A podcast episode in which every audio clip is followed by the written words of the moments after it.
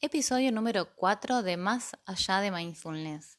Y hoy quiero plantearte que te preguntes si vos sos una persona que necesita o no hacer mindfulness. En definitiva, con respecto a la necesidad, ¿quién lo necesita? La verdad es que lo necesitamos todos, porque mm, esto no es más que prestar atención.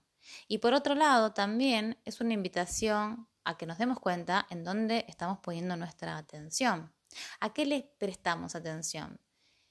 A mí me gustaría transmitirte lo absurdo que es cuando estamos haciendo una cosa y le estamos prestando atención a otra.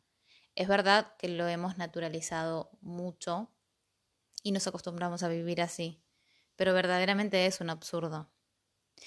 Si estás pensando, yo no tengo tiempo para hacer esto, yo no estoy hablando de las prácticas de meditación en donde hay que sentarse a meditar 45 minutos. No, no. Yo solamente planteo hacer mindfulness y mindfulness eh, significa atención plena.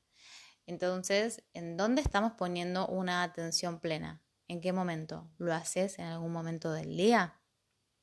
Porque si, si bien es cierto que se puso muy de moda el mindfulness para las personas principalmente que tienen estrés o que tienen enfermedades crónicas o graves.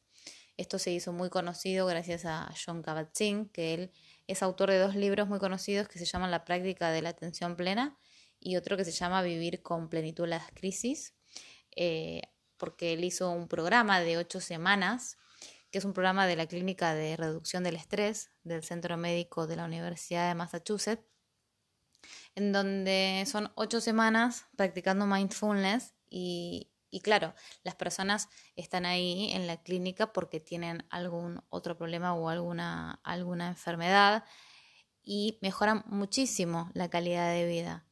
Ahora, ¿hace falta estar enfermo para hacer esto? No, por supuesto que no.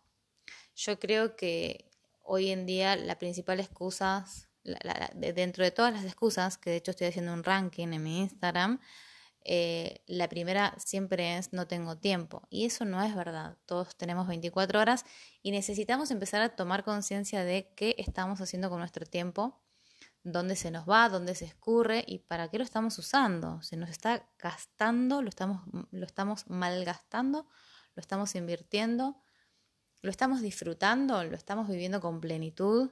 Es interesante que te hagas esta, esta pregunta porque si no tenés cinco minutos para hacer mindfulness, significa entonces que tal vez sí necesitas una hora de meditación. ¿Por qué?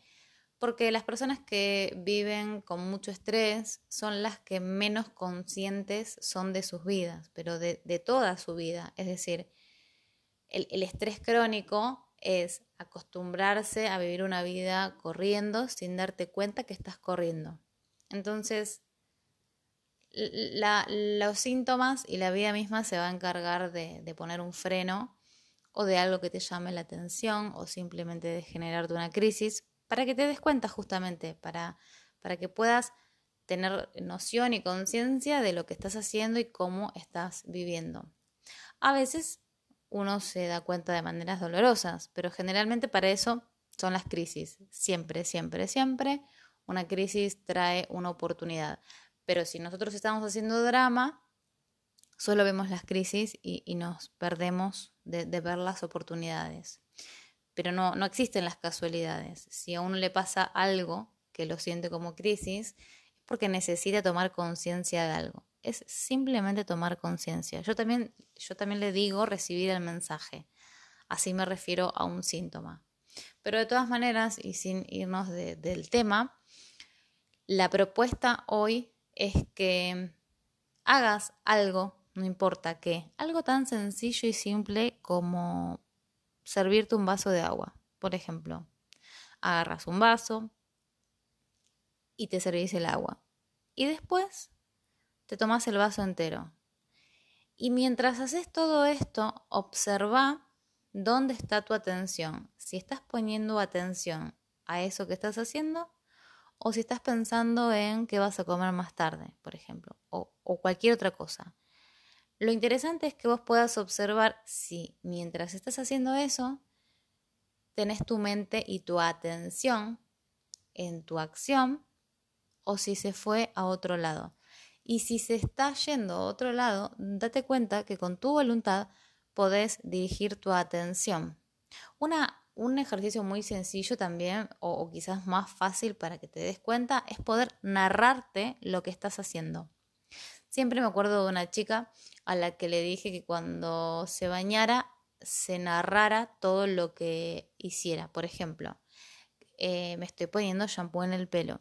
Y me acuerdo que cuando di ese ejemplo me dijo que solía pasarle que a veces no se daba cuenta si ya se había puesto el shampoo o no, y entonces se lo volvía a poner. A veces tenía la sensación de que, que se había lavado el pelo dos veces por no estar prestando atención si ya se, se lo había puesto o no al shampoo.